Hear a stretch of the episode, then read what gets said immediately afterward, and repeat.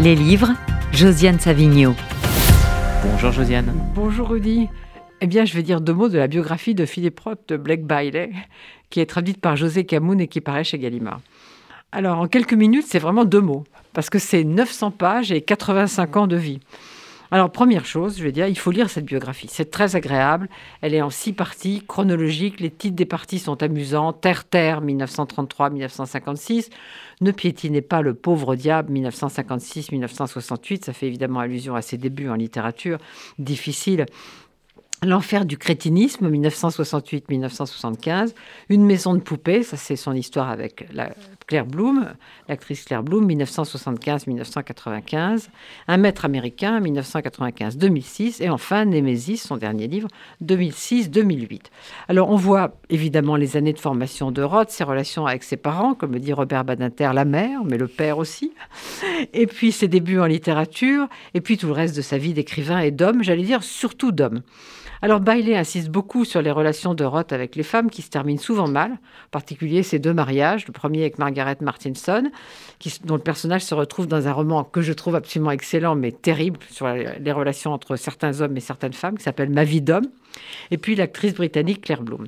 On voit aussi ses rapports compliqués avec son psy. Il y a des détails qui manquent pas de saveur. Par exemple, il se sent très très mal, il est malade euh, au cours d'une réception euh, en l'honneur de, son ami William Styron euh, qui publie les confessions de Nat Turner. Et son psy lui dit bah, Pas de problème, c'est ta jalousie à l'égard de Styron. Manque de bol, c'était une crise d'appendicite. très grave et que du coup il a négligé et il s'est mis en danger. Bref, quand on lit ces pages, on se dit qu'on sait tout tant il y a de détails. Et pourtant, dans ce gros livre, eh bien, il faut que je vous dise que des choses me manquent. D'abord, contrairement à ce qu'a dit son éditeur français chez Gallimard dans un entretien, c'est ce qu'on appelle une biographie autorisée. Roth a choisi le biographe, il a, comme il disait, travaillé pour lui, il lui a fourni des documents, il lui a dicté certaines lois, par exemple, dans le cahier photo, il n'y a aucune photo de Claire Bloom, alors qu'ils ont passé 19 ans ensemble et qu'en effet, ça serait mal terminé.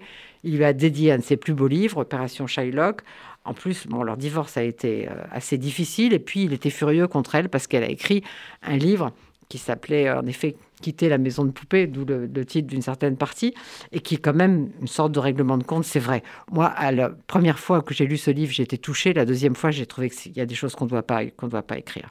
Enfin bref, elle est toujours vivante et on ne l'entend pas dans ce livre. Certes, Bailey a vu au cours de son enquête les amis de Roth, ses ennemis beaucoup moins. Un biographe, il doit voir tout le monde.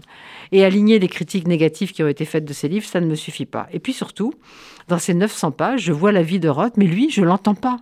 Je l'entendais beaucoup plus dans le livre de Claudia Ross-Pierpont, qui n'est pas une biographie, mais qui va au fond de ce que Bailey ne montre pas, à savoir que cet homme a vécu principalement pour écrire, pas pour accumuler des histoires ratées avec les femmes.